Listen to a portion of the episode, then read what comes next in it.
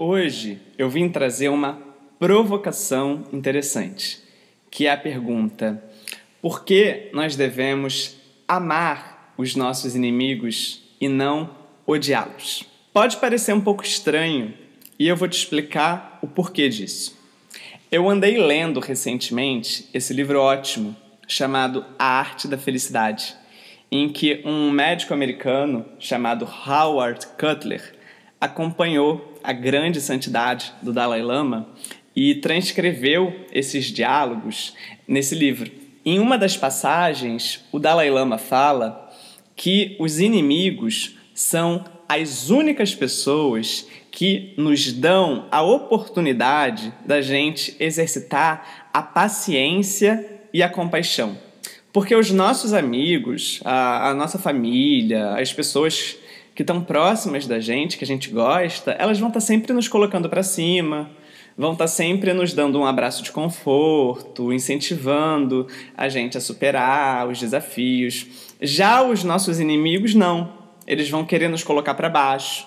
Eles vão querer nos trazer uma provocação, uma fofoca, uma picuinha, uma briga. E são eles que nos dão a real possibilidade da gente crescer, da gente amadurecer o Dalai Lama diz que a compaixão é o desejo que a gente tem para que o outro se livre do seu ódio. Só que é aquela velha história: ninguém pode mudar ninguém. A gente só pode transformar a nós mesmos. Então, quando o outro está vindo para brigar, para trazer uma provocação, tentar colocar a gente para baixo, a gente tem que, na verdade, estar tá dentro da gente exercitando a compaixão, que é eu desejo que o outro se livre do seu ódio. Para isso, eu preciso me livrar do meu ódio. Eu vou me manter em paz. Eu vou deixar o outro descarregar o que ele quiser, porque nada daquilo me afeta.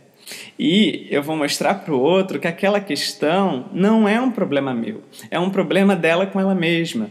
E eu vou estar tá feliz que a vida, de alguma maneira, encaminhou aquela pessoa até o meu encontro, porque eu sei que a vida deu a possibilidade daquela pessoa estar diante de, de, de, de outro que vai estar tá ali exercitando a calma e a compaixão e ajudar com que aquela pessoa se livre do seu ódio.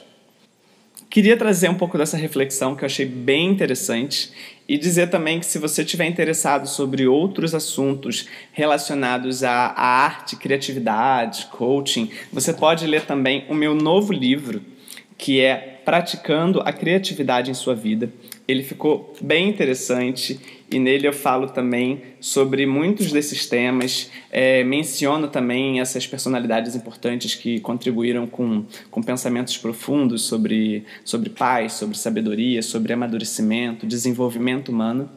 Dizer que se você estiver interessado, você pode adquirir o meu livro através do meu site, que é davigiordano.com.br. Tem aqui atrás também as minhas redes sociais e eu posso estar enviando para você por correio e será um prazer que você também esteja aí acompanhando os conteúdos. Lá no meu site tem diversos conteúdos gratuitos com várias ideias como essa que possam estimular que as pessoas tornem as suas vidas cada vez mais inteligentes, criativas e positivas. Um abraço carinhoso, obrigado pela atenção de vocês e até uma próxima.